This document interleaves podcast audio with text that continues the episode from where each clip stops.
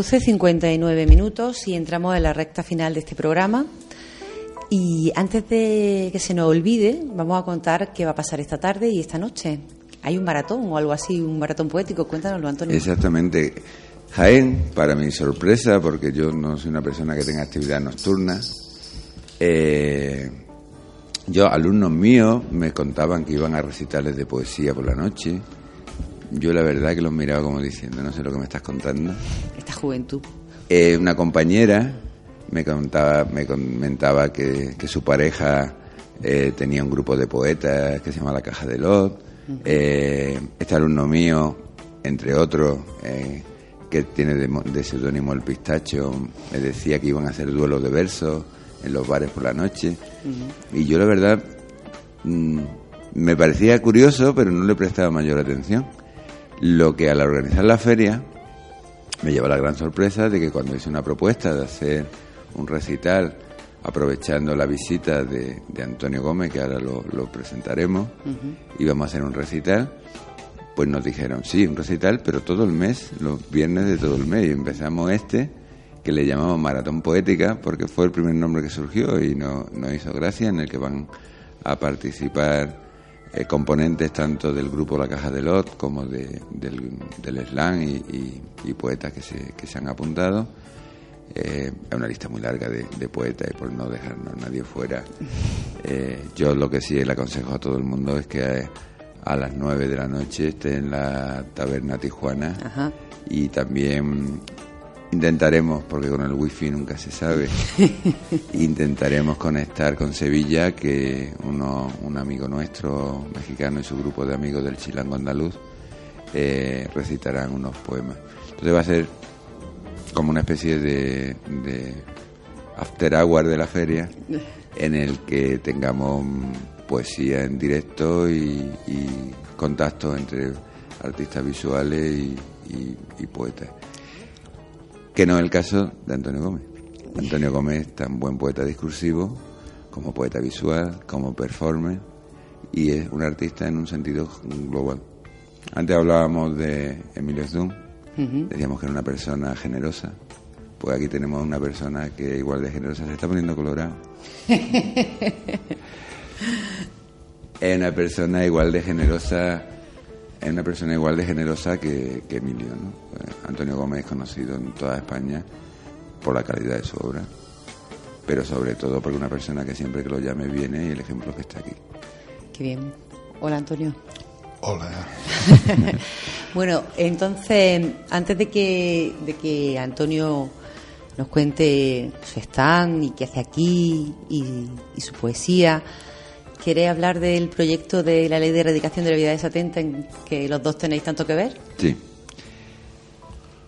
Hace cuatro años, en Córdoba, en la Escuela de Arte de Córdoba, eh, en la primera actividad que, que, ha desembocado en esto, que se llamaba Encuentro Internacional en Redes sobre el libro artista, el libro ilustrado y la edición de arte, fue una, una especie de ensayo a través de una red social, de hacer actividades, se hicieron muchas actividades, no se registró ninguna, salvo la que voy a hablar ahora, pero bueno, se creó esa dinámica y esa necesidad que ha desembocado en, este, en este proyecto.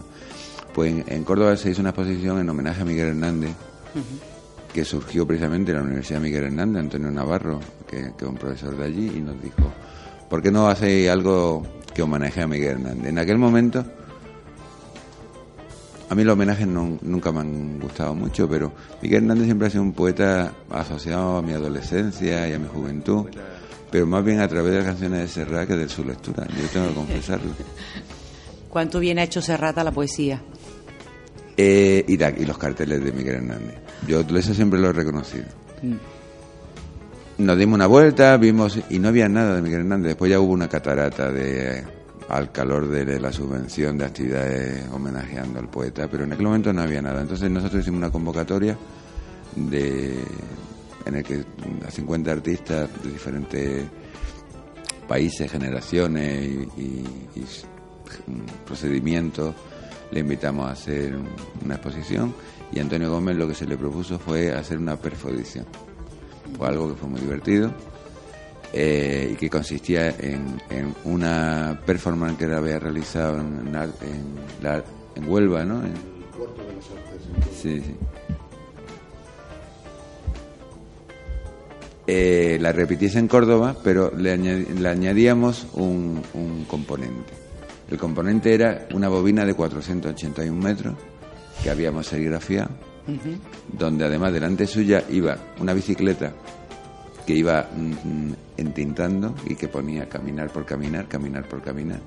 Antonio Gómez mm, seguía la bicicleta con, en la performance en la cual iba vestido con su ropa de trabajo, ahora, ahora él no lo contará y donde al final eh, de, la performance, nos contará también Antonio, él realizaba una pequeña acción, aunque era toda, toda una acción. De allí queríamos mm, realizar varios tipos de obras. El reportaje fotográfico era una obra, el vídeo fue otra obra, la performance fue otra obra, pero toda la bobina que quedó fue otra obra. Una bobina que ahora estamos mm, acabando, está en algunos procesos, haremos una donación a la, colección de la Universidad de Valencia, lo estamos acabando, la recibirán en breve. Y quedó la idea. Había tanto material que decidimos hacer una segunda acción, una segunda convocatoria, que fue La vida es atenta a caminar.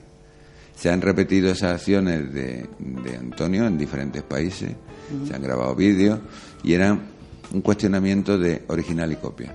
La gente hacía réplicas, la gente hacía variaciones, como, como muchas actividades artísticas se difunden, uno canta la canción y el otro llega y hace una versión, y el otro hace una versión de la versión y se va replicando de una forma en que se va adaptando.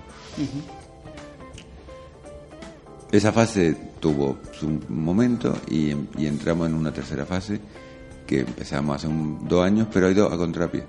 No ha terminado de cuajar, no ha terminado de, de, conformarse y ahora en este momento ya sí, porque realmente el, tren de impresión que estamos abajo es un componente de eso y es la ley de erradicación de la vida de 70.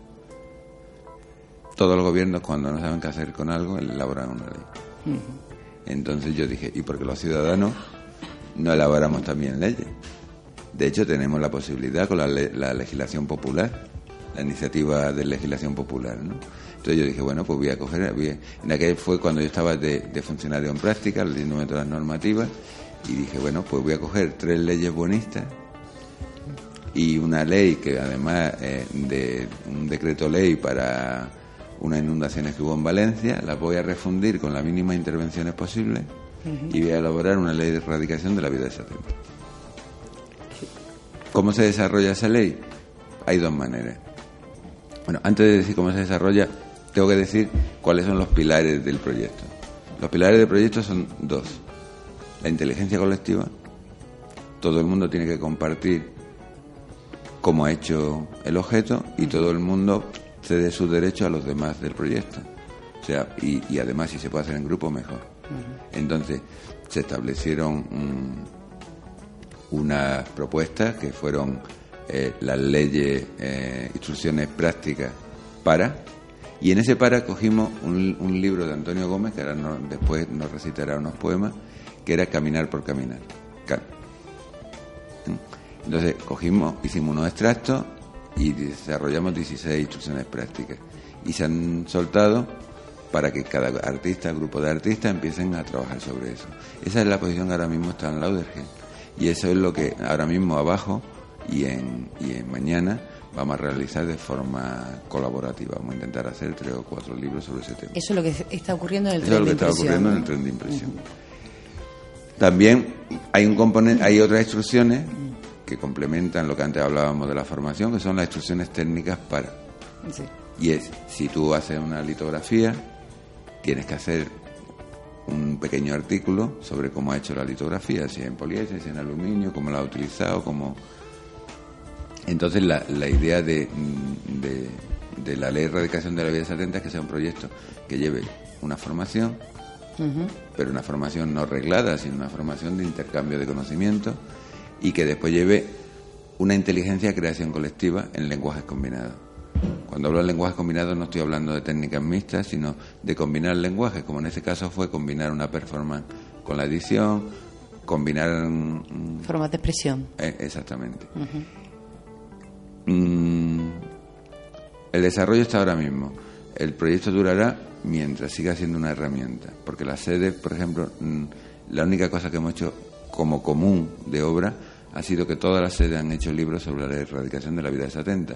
Todas las sedes americanas lo han mandado al Lauderge y aquí en España, por, por una cuestión de que, de que no ha sido mejor organizativamente, lo estamos acabando ahora, haremos algunas horas juntos y después lo mandaremos a Lauderge, a Lauderge en, en Florida y empezará un itinerario expositivo. Mm, yo creo que, que ahora Lo mejor. Antonio nos podía, de esas instrucciones prácticas que están basadas en sus poemas, Que son preciosas. nos podía recitar unos poemas y todo el mundo entenderá, porque es un proyecto nítido, un proyecto con un mensaje muy claro, un mensaje de eh, erradicar la vida desatenta de una forma sencilla. Antonio. De caminar por caminar cansa. He seleccionado siete o ocho poemas cortos. Los leeré todos seguidos. A veces las palabras nada significan. Cada ausencia, cada huella, cada cicatriz son un poema.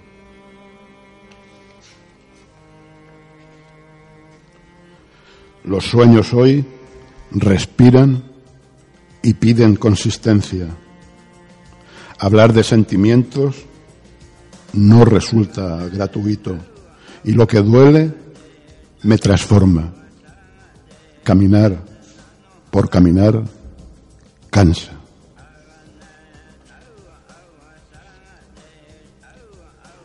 Pasar sin más, sin nada, andando, dialogando con la tarde, con una encina o el Guadiana, que podrá hoy parir un idiota. La lucidez pide explicaciones, anula fantasmas, fecunda mis ojos y mis torpes manos ya sin estrategias, rota y deshecha la máscara, merecer quiero lo que sueño.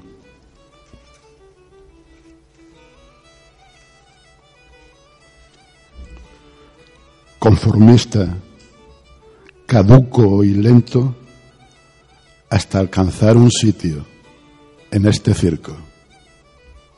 Lo que tú quieras, quiero.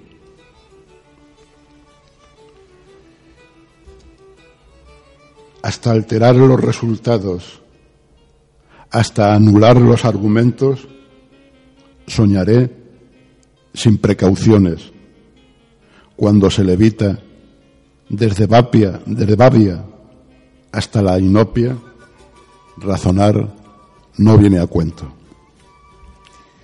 Gracias, Antonio, son preciosos.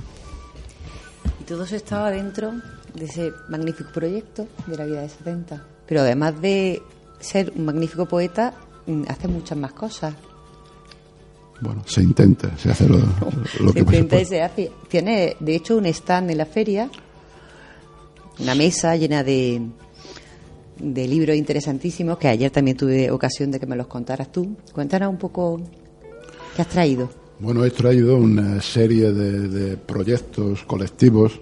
Son colecciones que de alguna manera, algunas las he dirigido yo y en otras he participado. Y son proyectos eh, que todos tienen un principio y un final, son proyectos cerrados.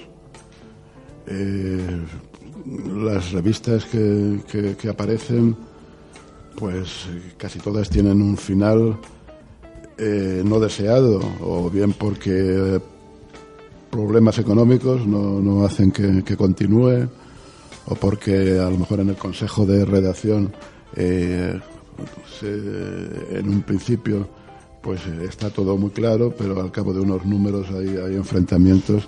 El caso es que casi todas las publicaciones, con un poco de suerte, eh, llegan a la decena y no pasan de ahí. el primer proyecto en el cual yo dirigí y lo incluía una serie de compañeros, pues tuve ya mis problemas y fue lo que me hizo el, pensar de, esta manera, cambiar para, para el siguiente. Y bueno, así surgieron las hojas parroquiales de Alcandoria, las cuales las numeré con el abecedario. Empecé a numerar con la A y bueno, pues eso hizo que, al, tener un fin que vas buscando y encontrando, llegas, te hace llegar a él y automáticamente eh, llegamos a la Z y surgió otro proyecto colectivo también eh, planteándote este final. Nos planteábamos el final antes que el principio. Así surgió la colección Arco Iris.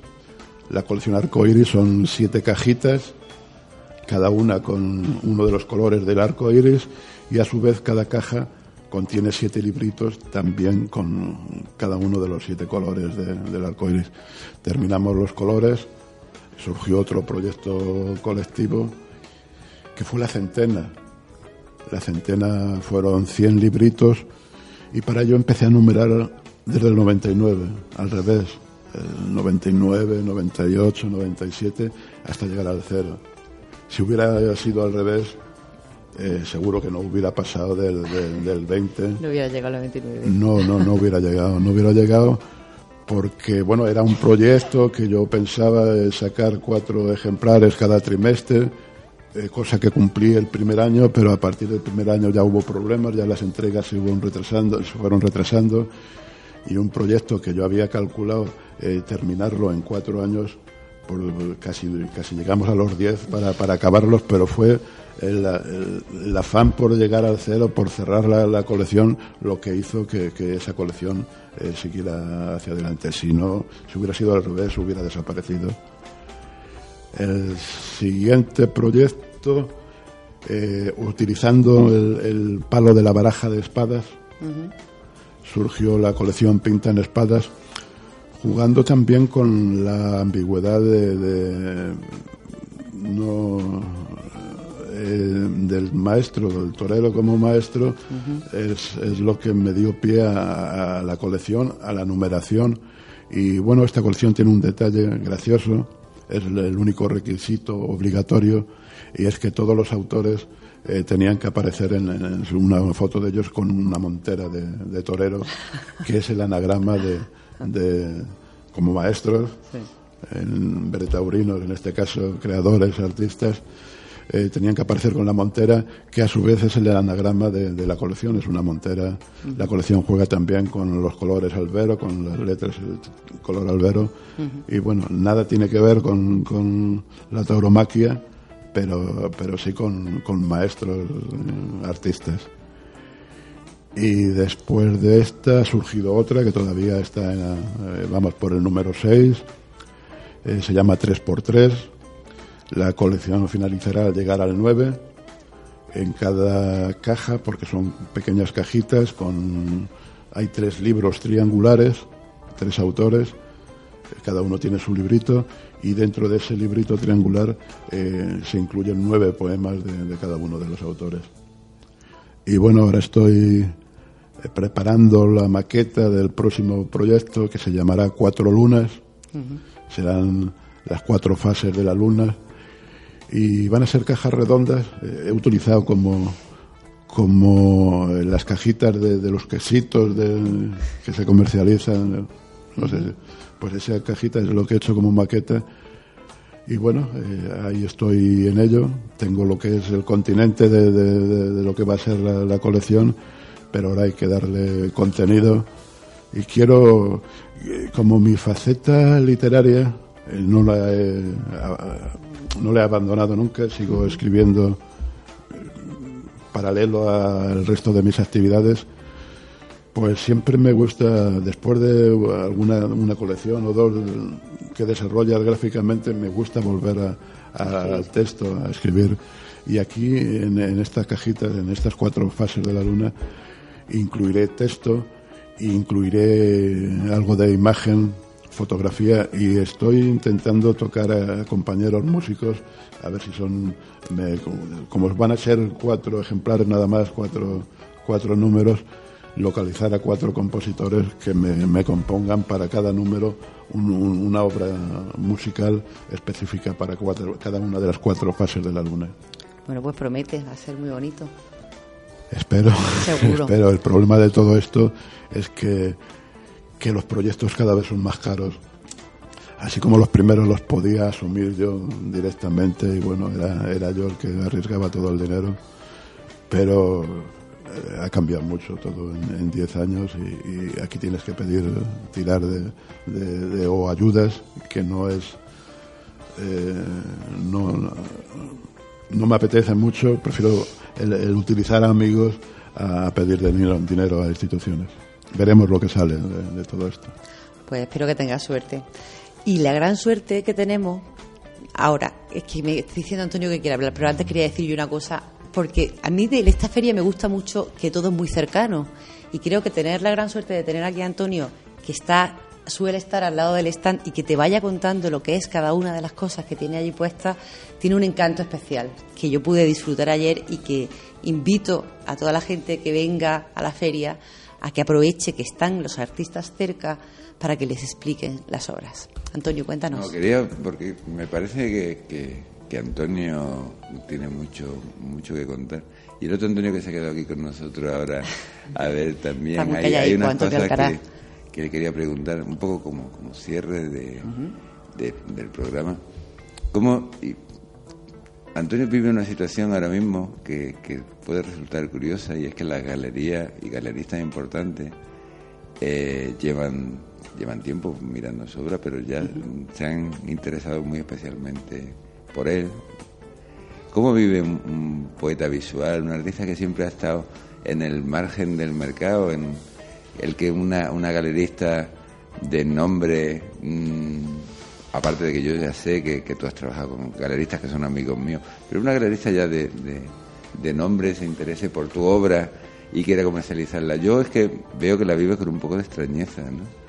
Hombre, te, te, sorprendes. Yo soy el mismo que era hace 40 años y no hago lo, lo mismo porque uno evoluciona, pero yo no he cambiado y el estar eh, viviendo un poco, justificándote eh, ante compañeros eh, poetas que no entendían que lo que estabas haciendo era poesía y ante compañeros cercanos del mundo gráfico que tampoco valoraban tu obra, pues siempre ha sido el justificarte, el defenderte, el aclarar y de buenas a primeras todo eso cambia por completo y, y es al revés, es al revés, hay interés por parte del circuito eh, galerista por parte de, museos. Yo no todavía no termino de, creerme que hace cuatro o cinco meses allá estaba exponiendo en Madrid con Chema Amador, con Concha Jerez, con, con Valcárcel Medina y que haya sido una galerista la, que haya venido a mi casa a ver qué es lo que tenía allí, que se acoplara a eso, pues eh, personalmente me, me, me agrada. Eh, si aparte de eso vendes, pues mucho más, mucho más todavía. Lo que pasa es que es, sospechoso, es sospechosa la, actitud del mercado, la actitud de los coleccionistas. Eh, todo este cambio eh, se lo debemos a, Joan Brosa, Joan Brosa que durante muchísimos años no era reconocido a raíz de, que su obra entra en circuito de galerías, museos hacen, se hacen con, con, su obra, pues no hay ningún sustituto de Joan Brosa en la actualidad y es la, la de ciertos galeristas por buscar al sustituto y crear la necesidad a esos coleccionistas y a esos museos que compren obra eh, para que acompañen a Brosa, que prácticamente la, poca poesía visual que hay en, museos y en colecciones se queda en Joan Brosa y no detrás de él no, no hay nadie más. Y eso es lo que lo que en este campo experimental, en este campo visual, está haciendo mover a, los galeristas, ojeando a creadores que tengan, eh, que sean posibles sustitutos. Y bueno, también está haciendo, hay movimiento en, todos aquellos que se dedican a la experimentación poética, que durante muchos años eh, siempre estaba ligada a poetas discursivos. Ahora en la poesía visual está entrando muchísimo, muchísima gente del campo de, las artes. Está entrando mucho fotógrafo, mucho diseñador, mucho pintor, que hace unos años para ellos era, lo ignoraban totalmente.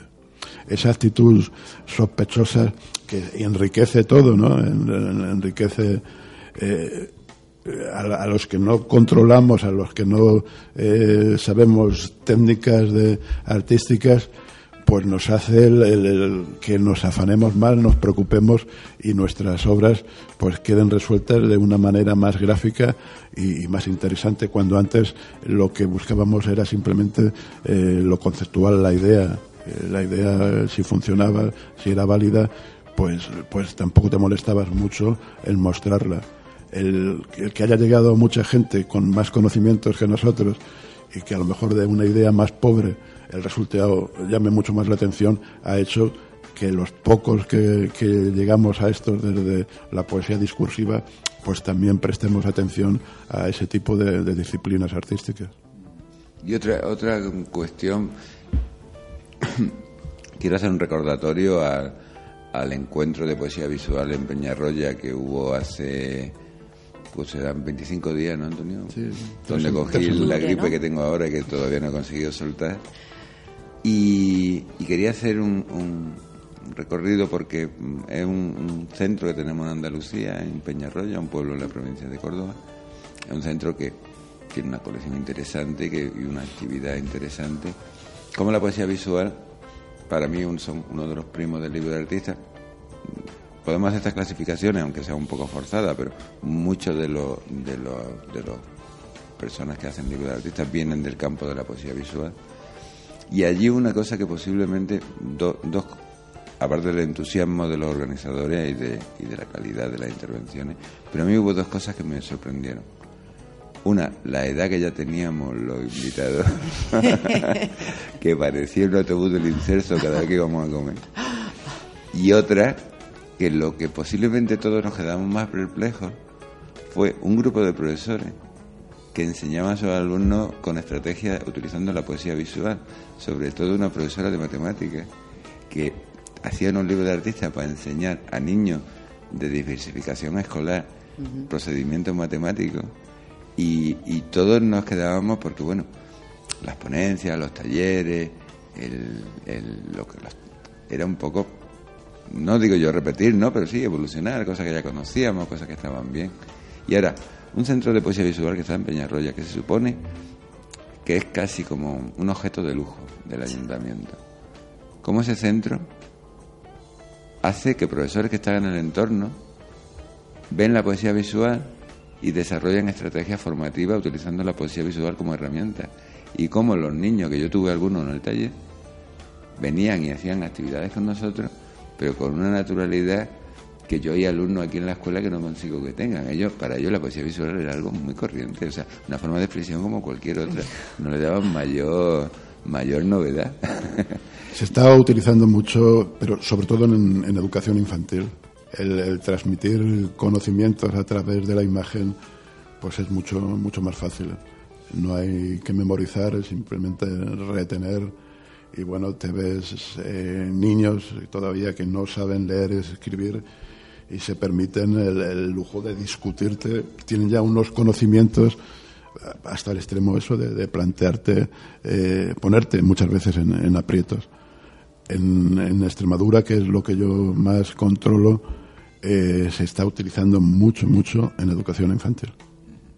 Porque de hecho, viendo tu mesa, que, que es una mesa en la que se ve que hay cosas que están meditadas yo si me equivoco, algunas cosas que están editadas en, un bar con los con, tertulios del bar, los parroquianos. Los parroquianos, la hoja parroquial eran los parroquianos que asistían, era emulando en Castilla, no sé yo, por aquí antiguamente a la hora de 12 en la iglesia, en la misa del domingo, el cura repartía unas hojitas parroquiales. Aquí también.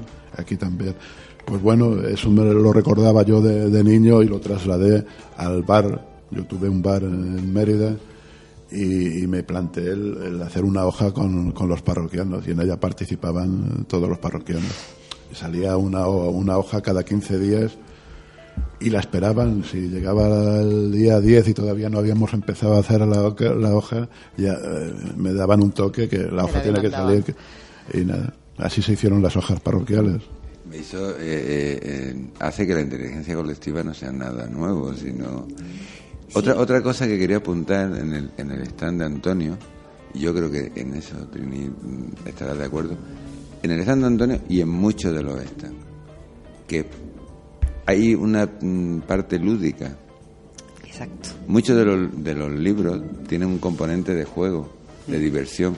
Y eso, es una, una cosa que ayer la delegada, cuando visitó la exposición, lo decía todo el tiempo, porque tenemos que agradecerle que estuvo todo, vio todos los libros, eh, habló con todos los autores, y ella decía, es que aquí hay muchas cosas que me recuerdan cuando yo era pequeña.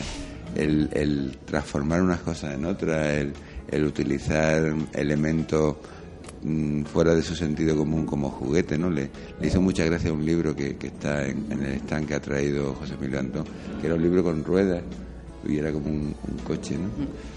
Y muchas de, las cosas, sobre todo lo que ha hecho Antonio Gómez con, con Segundo Santo, un editor y fabricante de papel paisano suyo de Cuenca, tiene el aspecto de un juguete eso hace que sea fácil de ver y de visitar. Es que esta feria tiene ese encanto que mm, todo entra mucho por los ojos, todo muy apetecible, todo muy tocable, todo muy cercano. Y es verdad que esta forma de que el arte entre en la vida y, viceversa es muy apetecible. Por eso yo insisto en que hay que venir a verla. Y con esto creo que ya te digo porque es que hay ahora mismo un timbre que va a sonar. Ah, bueno, es que como estamos en la escuela, mm, en los cambios de clase suena el timbre, así que, vamos a quitar el timbre. Un poquito de música y, y que acabamos, ¿no?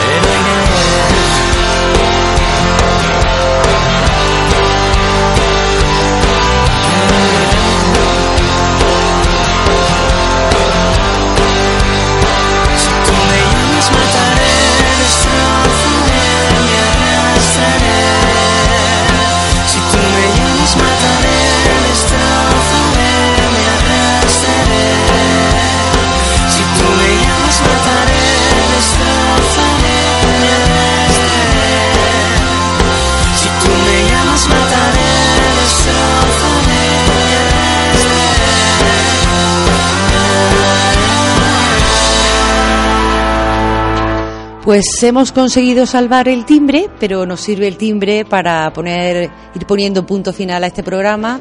Y antes de poner punto final, yo quiero, Antonio, que recuerdes eh, qué es lo que va a pasar a partir de esta tarde, qué actividades hay, para quien no tenga cerca un programa y sepa lo que tiene que hacer, de dónde puede ir. Pues este viernes ya os he dicho que será a lo largo de la tarde, a partir de, de las 5 de la tarde. Iremos viendo en mesas de debate informales eh, allí en el museo. Los temas que hemos tocado hoy en la mesa sobre el mercado del arte, el mercado híbrido, eh, la de feria, un poquito un desarrollo y tomar, tomar nota de propuestas y, planificar si surge alguna propuesta, alguno de las actividades que se relacionan con el mercado. Mañana sábado, a la misma hora, a partir de las 5 de la tarde, iremos mm, tocando el tema de la formación.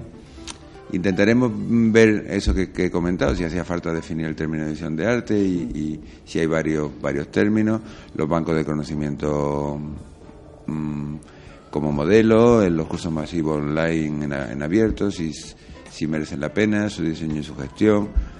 Va a ser una, una mesa informales, participativas, abiertas a ampliarse si hace falta o a que duren cinco minutos, porque va a depender mucho de la participación, del interés y, realmente hoy hemos visto aquí, mm, hemos tocado todos los temas.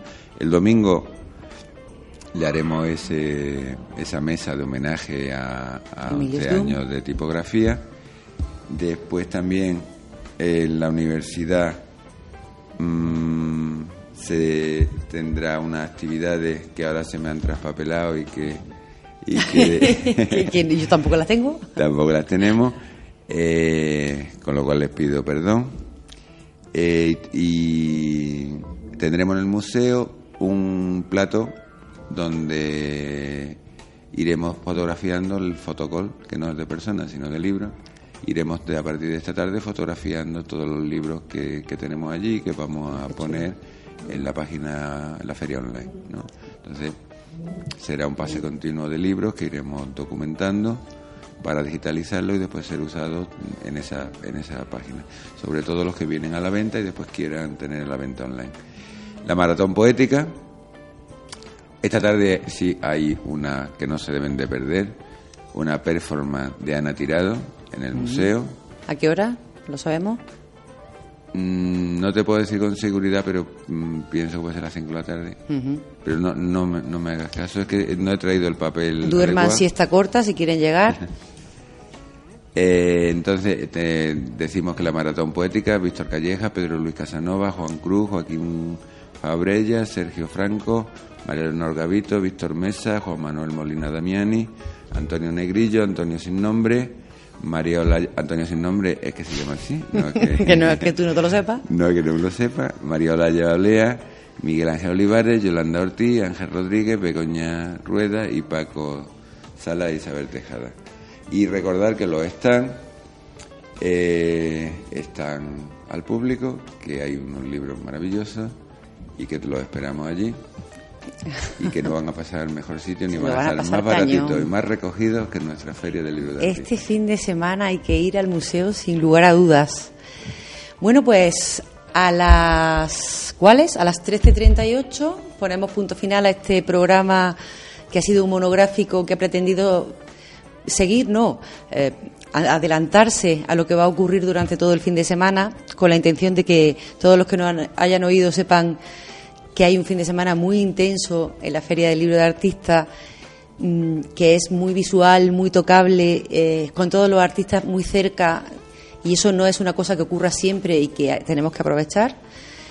Desde Uniradio Jaén queríamos dar las gracias a la Escuela de Arte y Oficios por habernos mm, dejado este espacio tan agradable para poder hacer este programa y para poder contar todo esto. Y darte las gracias, Antonio, por darnos la oportunidad de estar aquí y a José Antonio Ruiz Liche por sus servicios técnicos. y con esto terminamos. Señores, le invito a venir. Gracias por todo. Hasta la próxima.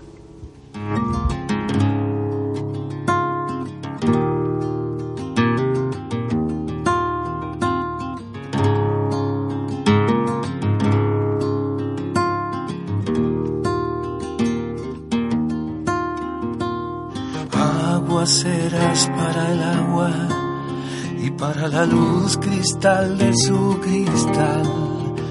Al universo diste tu palabra y con el alma la defenderás. Ya estabas bailando cuando lo soñaste, esa del espejo no era otra sino tú, para que tus dedos bordaran el aire.